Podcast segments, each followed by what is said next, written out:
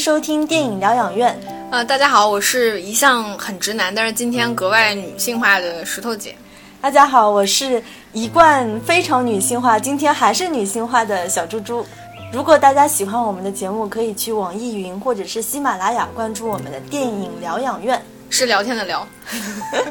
那今天我们其实会讲最近比较火的一个题材啊，就是性侵的题材。嗯嗯，我们会先给大家但我们，今天还是未成年人性侵。对对对，先给大家安利一部电影《性奸故事》啊，但我们会聊一下就是优缺点，然后会以其他三部性青少年性侵的电影，比如说《嘉年华》《熔炉》《溯源》这四部电影为例，聊聊青少年性侵题材的电影一般会有哪些关注点，分别是如何影像化的，区别在哪里，以及最后我们会综合这四部电影去聊聊，就是他们折射不同的国家文化在哪里。嗯，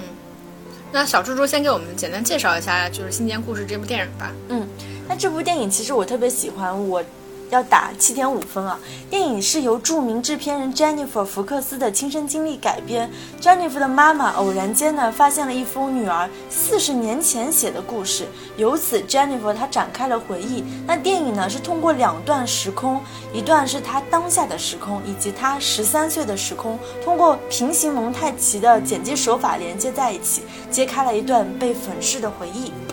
你给这部电影打几分呢？七点五分。这部电影就还是很好看的哈。嗯嗯，我会给这部电影打就是七点八分。我觉得这部电影就是真的很好看，就是它最大的优点在于它的视角，因为以往就是大多数我们看到的那些未成年人性侵的电影呢，它都是以成年人的视角去看待这场事故。那我们就比如说我们今天会聊到的其他几部电影，那像这一部电影，它是以就是被性侵的当事人的视角去还原整个事件，这个无疑是很新颖的，而且观众会跟随着就是已经成年甚至已经步入中年的这个女主人公 Jennifer。去一点一点的抽丝剥茧，去回忆当年到底发生了什么。最有趣的是，其实他探寻当年发生事件的这个角度，并不是说去呃寻找自己被性侵的一个原委，而是不理解自己当年的行为。所以我在看这部电影的时候，我就跟你有聊过嘛，我觉得这部电影其实它是有点被剧透毁了，对就是因为我已经提前告诉你，这就是一部关于未成年人性侵的电影，所以你会带着一种先入为主的观念去看。那如果就是说觉得这就是一部就是有过被诱奸经历的女人如何重新去接受自己有过这么一段不堪回首经历的一个事情，但事实上如果就是你你没有这种观念的话，其实电影前十七分钟它都是保有一定的距离感去看待这件事情的。嗯。Jennifer 对待这个事件的态度，她一直以为自己曾经是谈了一段跨越年纪，或者是说有点惊骇世俗的恋爱而已。直到她第一次看到十三岁时候她自己的那个照片，观众才能感觉出来不对劲。而且这部电影它其实是有大量的主观镜头，让观众能够处于十三岁的 Jenny 的那个位置上。因为我们观众都是成年人嘛，所以当你处在那个位置上的时候，你马上就能够感受到，当一个成年人和一个十三岁的孩子在进行一段看似非常成人式的对话、约会、亲吻时候，那个场面是多么的怪而且就是 Bill 对 Jenny 的那种言语诱导和操控是很明显的，就是在这样一段体力、心智都完全不对等的关系下，他其实是不可能产生爱情的。嗯。就像你说的，如果我们不是先入为主的知道这是一部性侵电影的话，其实观影体验感是完全不一样的。嗯就像影片当中 Jennifer 她自己所说的：“我现在要从美好的故事讲起。其实影片开头就是她遇见那个 Bill 和 G 夫人，那种感觉还是很美好的。对，非常梦幻美好的一些场面。包括一直到最后，你能看到她对这段经历当中也不完全是那种很损毁的一种感受。对，其实呃。他这个里面的两个施害者吧，就是施虐的人，他们并不是一个单纯的坏人，对他们可能给这个女孩造成了很长久的一种伤害，但是他同时给了这个女孩一定的尊重、鼓励，能够让是一些信心。对，嗯能够让她从一个以往比较害羞、比较内向的一个小姑娘，变成她现在这样，就是一个很善于跟成年人交谈，懂得去如何跟别人交流，然后性格很开放的这么一个女性形象。也正是因为这样，我们会觉得这部电影从题材还是电影手法来说都是非常新鲜的。比如说，这里面我印象比较深刻的，它其实是一种多重结构的对话。你能看到他当下的自己去采访当年的自己，或者是采访当年的 G 夫人，而且还有很多一部分镜头是，呃，他十三岁的自己直视镜头，嗯，简洁明了的表达他的一些观点，就。就比如说有一场，他在那个十三岁的自己在走廊里面对镜头说：“这就是我想要的。我想，我我是怎么说？我是独立的一个女生。就说你们都是想要就是什么操控我，但是我是独立的一个人格什么的。然后当时那个 Jennifer，她她其实处在她就是代替了一个摄影机的位置，去跟他进行了这样一段对话。这些手法其实是很新颖的，嗯嗯，而且他确实拍的很复杂。比如说，就是如果按照呃，如果我们把这个当成整个电影当成是这么一个呃角色他主观的情绪或者是他心理的一个探寻的话，其实某一些镜头在他的。一个视角上其实是不可能知道的，比如说他那个，嗯，给呃 G 夫人和 Bill 写信的时候，然后那两个人在床上相拥着去读他的信，包括他最后去给那个 G 夫人打电话挂掉了之后，然后 G 夫人在电话那边就是说什么 “stupid girl” 这种词，其实他是不可能知道的。对，那这些部分是否是就是说 Jennifer 的一个幻想？还是肯定是 Jennifer 的一个幻想。对，但是就是他的幻想其实是带有预判性的，嗯，就是说他们的态度是什么样，他们当下的姿态是什么样的，嗯，就是说，那你这个幻想是现在的 Jennifer 的一个态度，还是说是十三岁的 Jenny 的一个态度？这个东西我觉得他都讲有一些模糊，对，讲的非常的复杂，就是他把真实跟幻想就是呃剪辑到了一起一起。这也就是你说的，其实是有超现实的部分的。对对对，我觉，而且它的就是这个故事的叙事主体也是非常多。除了我们聊到的说这个现在当下的这个 Jennifer 跟十三岁的 Jenny，然后观众其实他是能够跟随着十三岁的那个视角去看待自己当年到底发生了什么事情。而且在这两种视角下，其实信息好多时候它是矛盾的，嗯，也有可能是互相补足承接。那在电影的最后嘛，这两个叙事主体其实它才。在同一个时空下相遇，那故事也达到了一个统一。嗯，像你说的，其实除了这两个人之外，他还有很多的叙事主体。就比如说他的母亲对于当年这个事件，还有就是那个 Bill，然后 Iris，包括他的那个亚裔的那个玩伴 Becky，对，他们是如何去对当时事件的呃进行了一个自己角度上的一个阐述，其实是有补足他和校正他当年进行啊，他当年呃感受到的一些事情。嗯，从形式上，我们可以把这部电影呢定义成一种自传体性质的影片，因为它毕竟是根据导演的亲身经历改编的，因而会有很多细节描写、心理活动显得那么真实。比如说有一场戏，就是他印象中的十三岁，应该是一个情窦初开的妙龄少女，她已经长开了，然后身材修长，爱笑，很活泼。但是呢，通过跟他当时一起学习马术的朋友 Becky 的口中，他得知，其实当时的他只是一个小不点儿。沉默寡言，而且很不起眼。当他在看到自己当时的照片的时候，他才发觉这个记忆和真相的偏差。于是，影片在推进的过程中，我们会发现他不断去修正这种偏差，来去揭示这种被粉饰和美化的回忆。对，像你说的这个，我觉得就特别有意思。他同一个场景，就是他见到就是 G 夫人跟 Bill 当下的那个场景，包括他去马厩啊，这一在他们家吃饭啊、祷告的那个场景，他其实。重复了三次。第一次的时候是他，就是他，他记忆中的他记忆中自己的那个样子，其实是一个很像那种很修长、很成熟的一个少女。嗯当他第二次出现的时候，是十三岁的真实的她，是一个很青涩、很小的一个小女孩。然后第三次，当这个场景再出现的时候，他才发现，其实当时有一个女大学生 Iris 在那里。那她所有的幻想，就她关于美好的那个开朗、活泼、健谈的那一部分幻想，其实是来自于这个 Iris。她有整合了一部分 Iris 的形象，把这个把自己把这个女孩身上的一些特质投射到了自己的身上。嗯，所以所以你可以看到，其实就是说，作为青少年的 Jenny，她对于成年女性的向往，她是有种渐进层次的。比如说，比如说她对于 Iris 的某种整合的回忆，再到她对于 Mrs G 的那种特殊的感情，都可以看出她有对成年女性的这种情节在。嗯嗯嗯，我觉得这个片子。还有一个就是他的那个，呃，为了配合他的一个主观视角吧，让观众尽可能的去体会，就十三岁的 Jenny 她的一个感受。那这部电影采取了非常进入式，或者说是非常主观式的一个视听手法，会让整个画面、声音完全配合叙事主体当时的一个记忆和感受，以让观众去有一种代入的体验。他，但他不管你你。当下的那个是真实的还是虚幻的。然后包括十三岁的 Jenny 她所感受到的一切，我印象很深，就是当那个 Mrs. G 当她第一次留 Jenny 在 Bill 家过夜的时候，然后 Jenny 一个人在沙发上，然后读着 Bill 让他读的诗，然后当时整个画面是那种很温暖的橘黄色，然后耳边有那种噼里啪啦的声音，让人觉得那个场面是很温馨的。当时当下一个镜头，Bill 站在壁炉边问 Jenny 你是不是冷的时候，然后摄影机就是扫过穿着短袖的 Jenny，然后再扫回就是穿着厚毛衣 Bill 的身上的时候，你那个画面突然就变成了那种冷色调的青色，然后耳边那种噼里啪啦的柴火声戛然而止，就是因为壁炉其实根本就没有点燃过，它就是很冷的。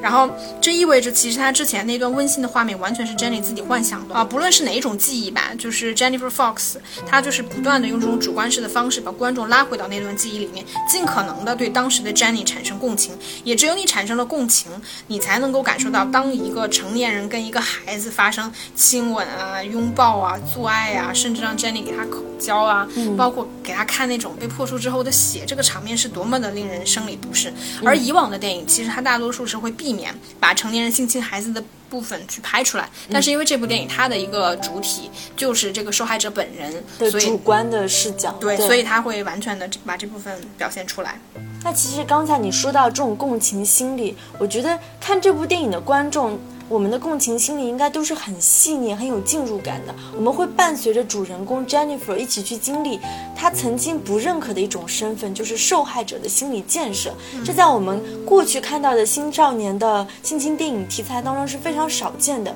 以受害者的心理建设为主轴去完成和自己和解的过程。那石头姐，我问您问题，就是你头脑中十七岁的样子和真实十七岁的样子，你觉得会有很大的差异吗？我觉得会有差别。就是我在我幻想那个年纪，我觉得我应该已经很成熟了。嗯但是当你自己看到我那个年纪的照片的时候，你会发现好青涩啊！你对照片里那个人会觉得很陌生。嗯嗯我差不多也是这样，我我觉得我十七岁应该就是那个黑长直，应该是很性冷淡风的那种感觉。但是结果我看到我的证件照的时候，发现我是很婴儿肥的，还是 很可爱的孩子对，还是孩子的样子。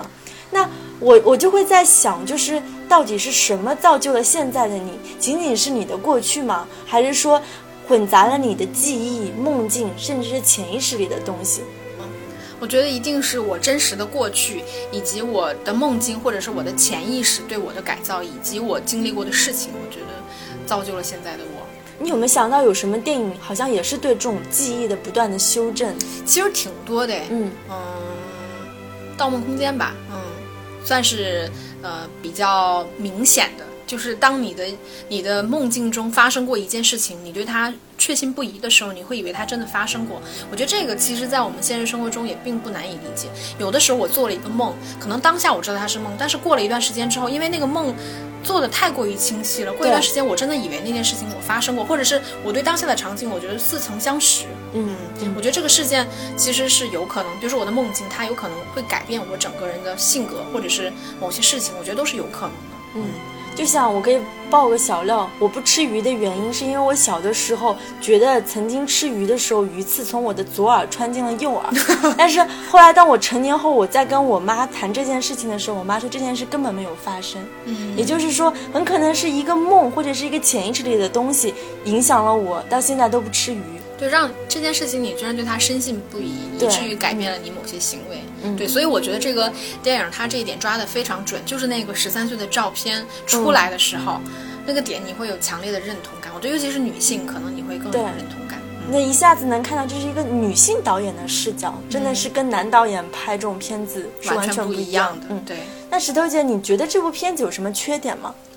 其实很难说有特别明显的缺陷吧。我觉得有一点感受，我觉得就这个片子它用的手法非常复杂，嗯那你会觉得它这个手法其实仍然还有很多余力，但是它整体电影的力度呢又不够的强烈。嗯嗯，而且就是像我前面提到那些会引起我生理不适的戏份，其实我对这些戏份的态度是比较中立的。一方面我认我认可，我觉得如果你只有你这种进入式的手法，只有让观众产生那种强烈的生生理不适，你才能够体会那个小女孩当下的那种感受。但同时，因为这些东西过于的引起我的生理不适，以至于我可能会晚上失眠，可能会因此睡不着觉。嗯，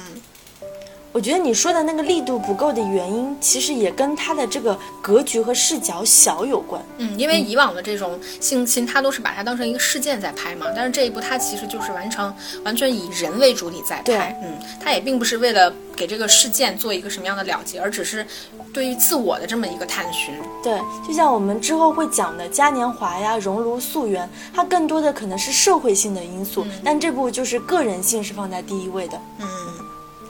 那我们就接着讲，呃，刚刚提到的那四部青少年性侵电影，我们去聊一聊，就是这些电影一般会有哪些关注点，他们分别是如何影像化的。那我先带大家来回忆一下这几部电影的一个大概的故事情节。像嘉年华，它其实是以性侵事件为源头，展开极为底层女性的一个生活途径啊。比如说，两位小学生被害者小文的母亲，以及酒店的服务员小米和年长一些的丽丽，是以女性视角来看待性侵以及对这种成年女性的向往。就包括电影当中不断反复出现的一个像意象的东西，就是梦露的，对，梦露的裙摆，嗯。那熔炉它其实是根据韩国零五年一件真实的社会事件改编，描绘了一个残疾人学校丧心病狂的几位老师对学生进行惨无人道的集体强奸事件。嗯，那溯源是讲了以一个小学生上学路上偶然发生的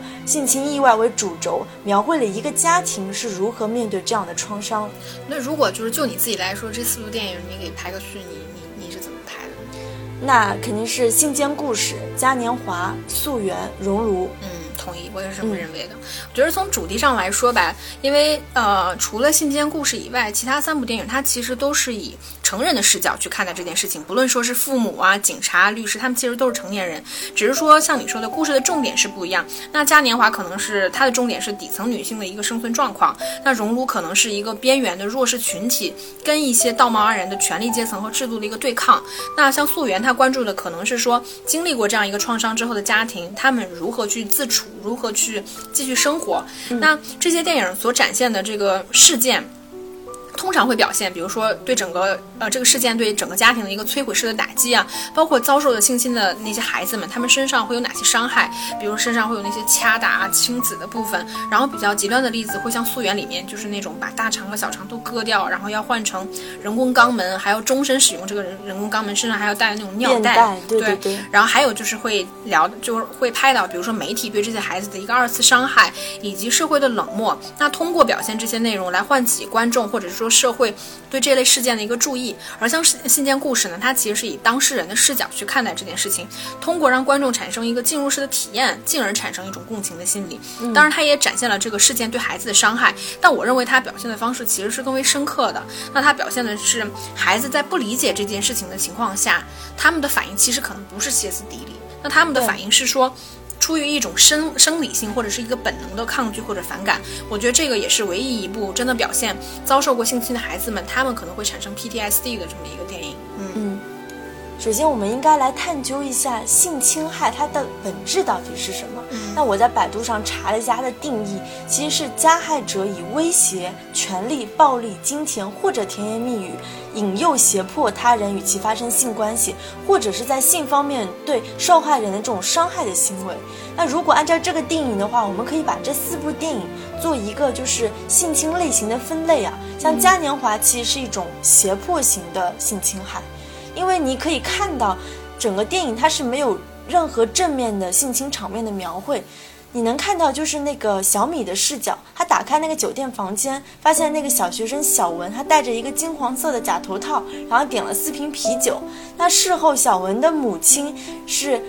非常气愤的剪掉他的头发，撕他衣服，细节你可以看出来，这并非是一场完全暴力性质的性侵，嗯，是带有胁迫性的。而且一开始你能感觉到，那两个小女孩跟那个刘会长应该是相处的比较好的。嗯嗯，那熔炉和溯源就是非常典型的暴力型的性侵害。嗯，那性奸故事其实是属于一种诱惑型的性侵害。那从社会意义上来讲的话，非暴力型的性侵害的题材推入观众的视野，我觉得是有相当的警醒或者是教育意义吧。因为它是一种更隐性的伤害，同时也更加复杂，会牵扯到很多社会啊、政治文化层面。石头姐，你有没有注意到这几天网上很火的那个 Me Too 运动？对，已经被新浪和谐了。嗯已经看不到加这个标签的一个运动了，我有我有看到一些，嗯，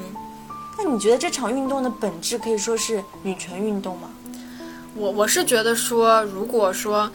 本来当女性遭受了一个这样的事件，她是一个受害者的情况下，这个社会都没有给予她最基本的一个宽容和勇气和鼓励，让她能够坦诚的去站出来，去聊这件事情。因为我我私下有跟你聊过，就是。其实真正遭受性侵的女性，嗯，真正能够去指认、承认的不到十分之一。那这些女性为什么不愿意去承认这件事情？我觉得除了她们自身无法走出来，其实最大的原因在于社会，没有给予她们基本的了解。所以你说，连这种事情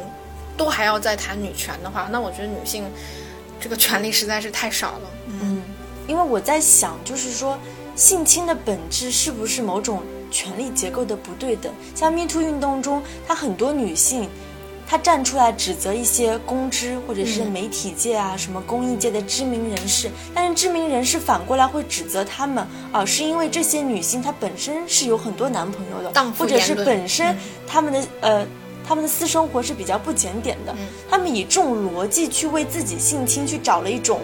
理由，我觉得是非常可笑的。我觉得这个就是非常的男权思维，我是很认同你的，就是非常的以自我为中心，就是那种你都可，你明明是个什么什么样，比如说像他讲到那个张文的那个事情，他讲到蒋方舟啊，他有很多男朋友，他有一百个男朋友跟你也没有关系。这个事件，这个事情意愿是在于女性本身，她是这个事情的核心，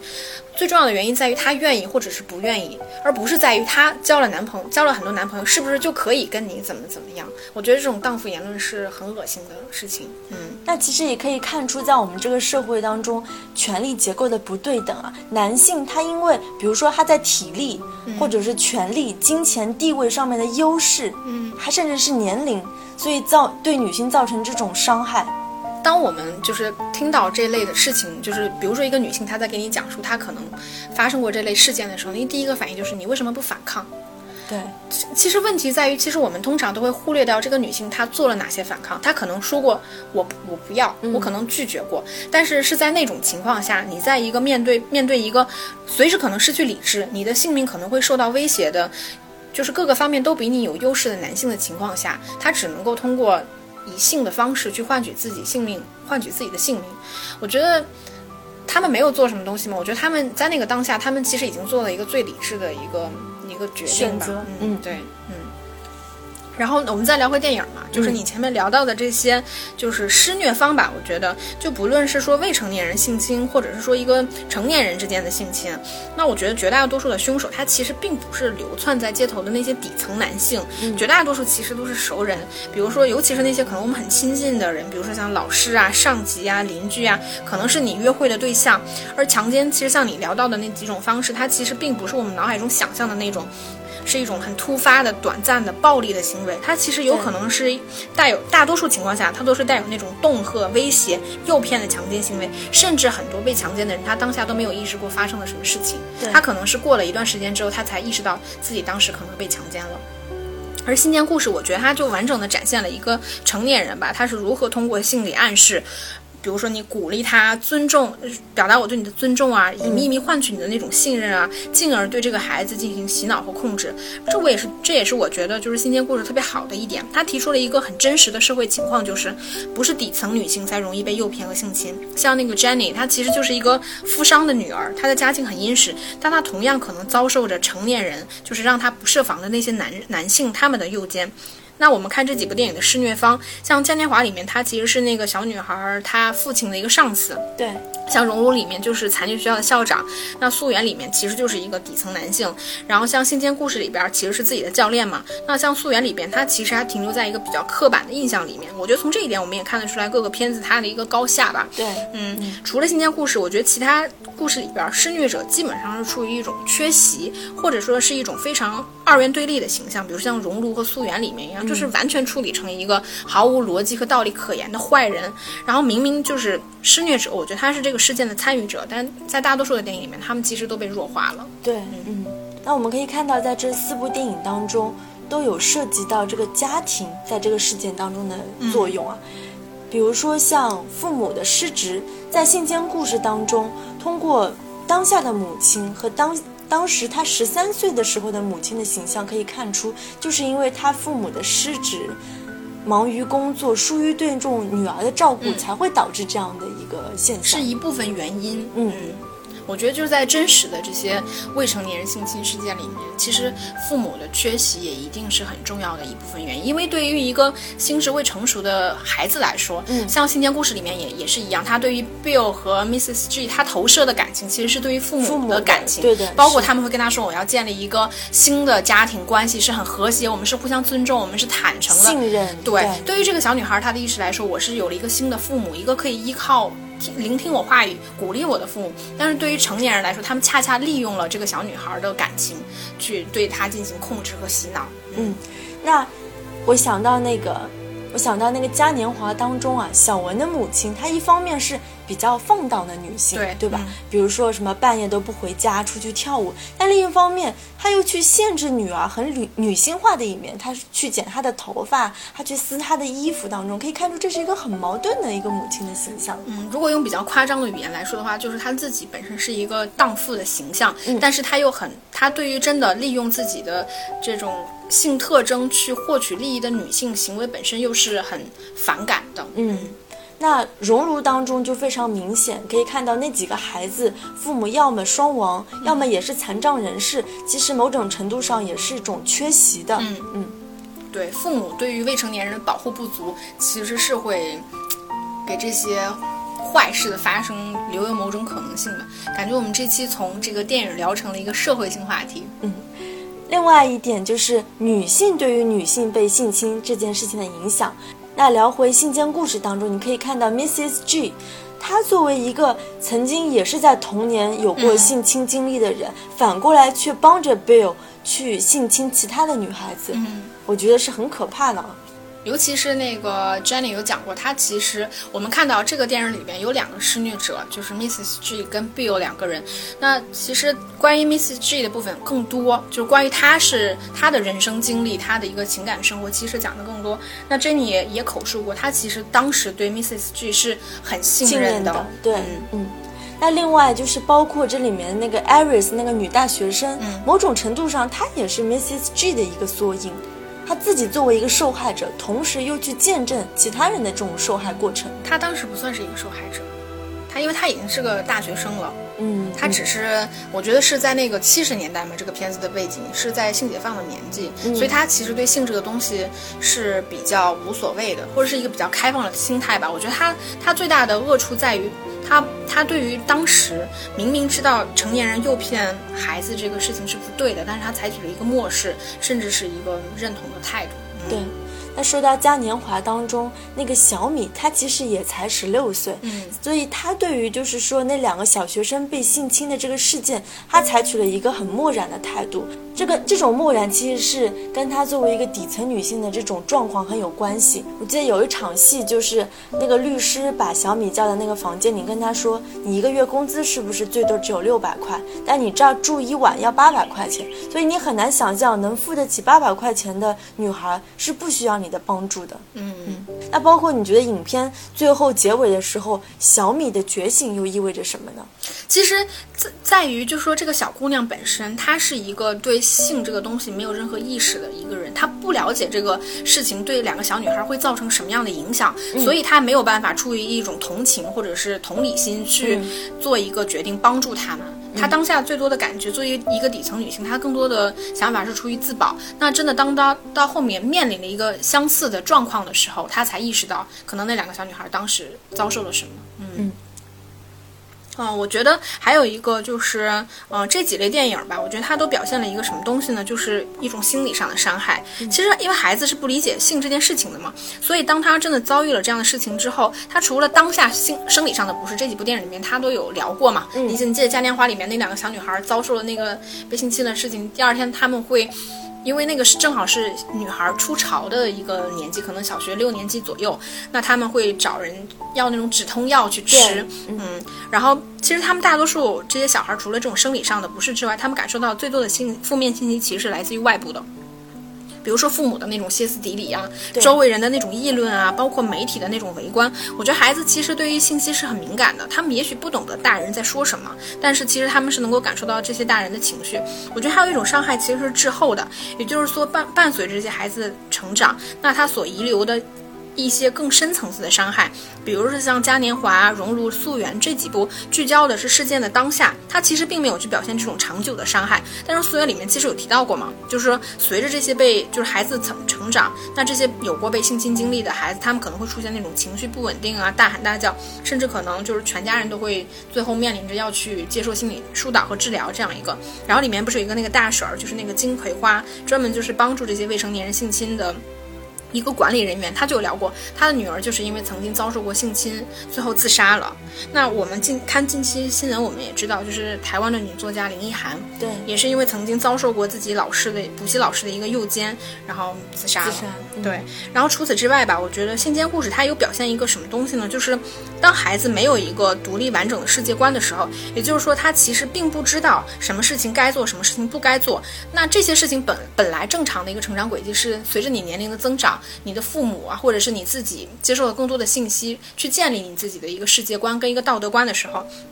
但是因为他过早的，就是遭受过这样的事情，他跟成年人之间的界限被打破了，他就会很早的陷入一种世界观的坍塌，也就是他其实没有什么信念，他不再相信什么了。像《信念故事》里面有提到过嘛，像 Jenny，她青少年时期他就开始乱交。他已经没有什么道德感了，他跟那些有妇之夫，对他也他也不觉得在乎，因为成年人的道德观不再对他有约束力，而那个男人，我觉得就是 Bill 对他的那种心理控制其实是很长久的，以至于他长大了之后，他不愿意结婚，对他不愿意结婚，他也不想要孩子，那这种就是说，他也是在有了很长时间的性生活之后才知道高潮是什么。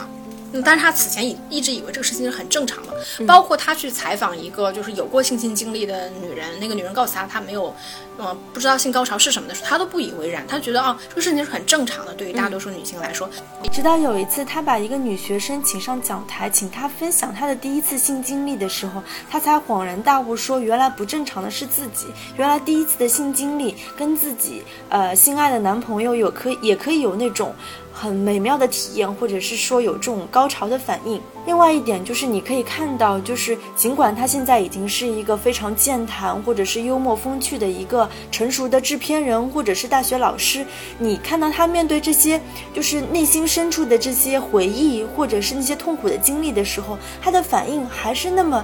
还是那么害怕，还是那么无助，还是回到他十三岁的那个的时候。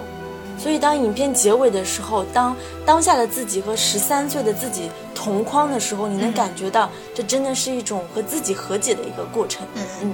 我们还可以看到，其实，呃，这几部电影它都是从未成年人性侵这个事件为一个切入口，把它当成一个社会性事件或者说题材去处理。也因此，除了《新间故事》吧，我觉得这几。这几部包括《素媛》啊什么这几部电影，它给我一个相似的感觉，就是虽然电影是围绕着未成年人性侵事件展开，但随着事件的展开，受害者本身就不再是这个事件的重点了。他们呃，整个编导他关注的重点呢是外延之外的事情，就是比如说社会啊、家庭啊、法律啊，而且就是因为所有的电影都是停留在事件当下，那它会给我一种相对静态的感觉。某种意义上而言，我觉得这也是一种刻板印象，嗯，因为他者永远是不会了解当下当事人的。他们的心理，他们大多数的处理方式，比如说，他也会有很多原型人物啊，也也就会做很多采访啊，包括什么社会新闻啊。但是这种层面永远只是停留在比较表面的一个影像的程度。但是因为信件故事，它鲜少的是把整个故事的重点完全就是围绕着一个人物的心理来展开，然后包括他的一个经历啊、工作、生活，你会觉得就是年幼时候的那个性侵事件，它真的像一颗种子一样种在了这个孩子的身上。那随着他的成长，这个痕迹会逐渐的加深，以至于你不会发现，原来他身上的这些痕迹是因为他曾经遭受过这样的事件。嗯，说到这个影像化的部分，我想到其实像嘉年华呀、熔炉、溯源，他这个受害者本身，他在影片当中的形象其实是属于相对失语的状态。对，嗯，没错，嗯嗯，那这个。部分其实你觉得它算是缺陷吗？还是一种刻板印象？我觉得都算。我们不仅很少去探究受害者他本身这个心理状态，也鲜少去探究施虐者他的一个心理状态。对，没错。那其实聊了这么多，我们可以最后再提一句，就是说，通过这几部电影，它折射的这种不同的国家文化，其实是非常不一样的。嗯，其实对于性侵这件事情来说，比起短暂的身体上的伤害，更深层次的伤害其实是来自于一种身心心理羞辱。嗯，心理羞辱，因为这种心理羞辱会陪伴着受害者长长久久。就像我们聊到的说，为什么绝大多数的受害者他们不愿意去把这件事情公诸于众？嗯，这就是呃。呃，信件故事里面嘛，像信件故事，他其实因为早熟，所以 Jenny 会认为他那个时候其实是在谈恋爱。其实像我们听我旁边的人说，比如说啊，他年轻的时候喜欢过他的老师，可能那老师四五十岁，你不会觉得事情有多怪异。对，但是。当我们看到他是一个十三岁的状态的时候，你才会觉得怪异嘛。嗯，那因为那个时候美国是一个性解放的年代，那 Jenny 她其实可以通过更 open 的一个性行为来疏解曾经发生过在她身上的一种很变态、很扭曲的一种关系。嗯，但是对照到亚洲的性文化，其实是我们来说是更压抑的，所以就是性这件事情一定是在这个世界本身被弱化的。比如说我像像聊到的，我们从来不去我们的电影很少去关注为什么施虐者会这样做，对对吧？嗯嗯。像我们就是看到新闻，就为什么会有人去强奸这件事情？嗯，那他是出于性压抑呢，性变态呢，恋童癖呢，还是真的毫无意义的就愿意去做这件事情？没有任何的讨论，包括就是说，像你说的，受害者本身他是如何看待这些这件事情的？我们能看到的都是通过一个第三方的方式去追问也好，采访也好，但是这个都是一个他者的话语，并不是本人的一个话语。那我觉得这个是东西方的一个差别吧。嗯，再有，我觉得就是是一个呃，我们发现女导演其实她会在这个电影里边去展现一个女孩儿她对于女人的模仿和憧憬，比如说关于是不是。比较大的胸部啊，嗯啊，这种就是她们女孩对于一个成长的概念，就是变成一个女人的样子。那恰好就是嘉年华和信件故事有表现这种对于成长的渴望。嗯，但是另外两部像素媛和那个熔炉就没有这一个部分。嗯。那其实我总结一下，就是说，无论是女性她对于性侵这件事情的看法，或者是女性她对于成年女性这种向往，我们都可以把它总结成是一种叫性别意识形态。那性别意识形态的开放程度，恰好这几部电影的排序就应该是《性间故事》大于《嘉年华》，大于《熔炉》和《素媛》。那对应的国家的文化，你也可以看到，正好是美国大于中国，再大于韩国。我们对于这种性别意识形态的接受程度，嗯，对，就是明明是一个在讲述性侵、讲述性侵故事的这么一个电影，但是性这个东西在这种电影里面，它仍然是一个很禁忌、仍然带有很隐秘的色彩去拍的，嗯嗯，一些电影，我觉得是这样的，嗯。那我们今天的节目就差不多聊到这里了，嗯嗯，好，那我们就下期再见喽，嗯，拜拜拜。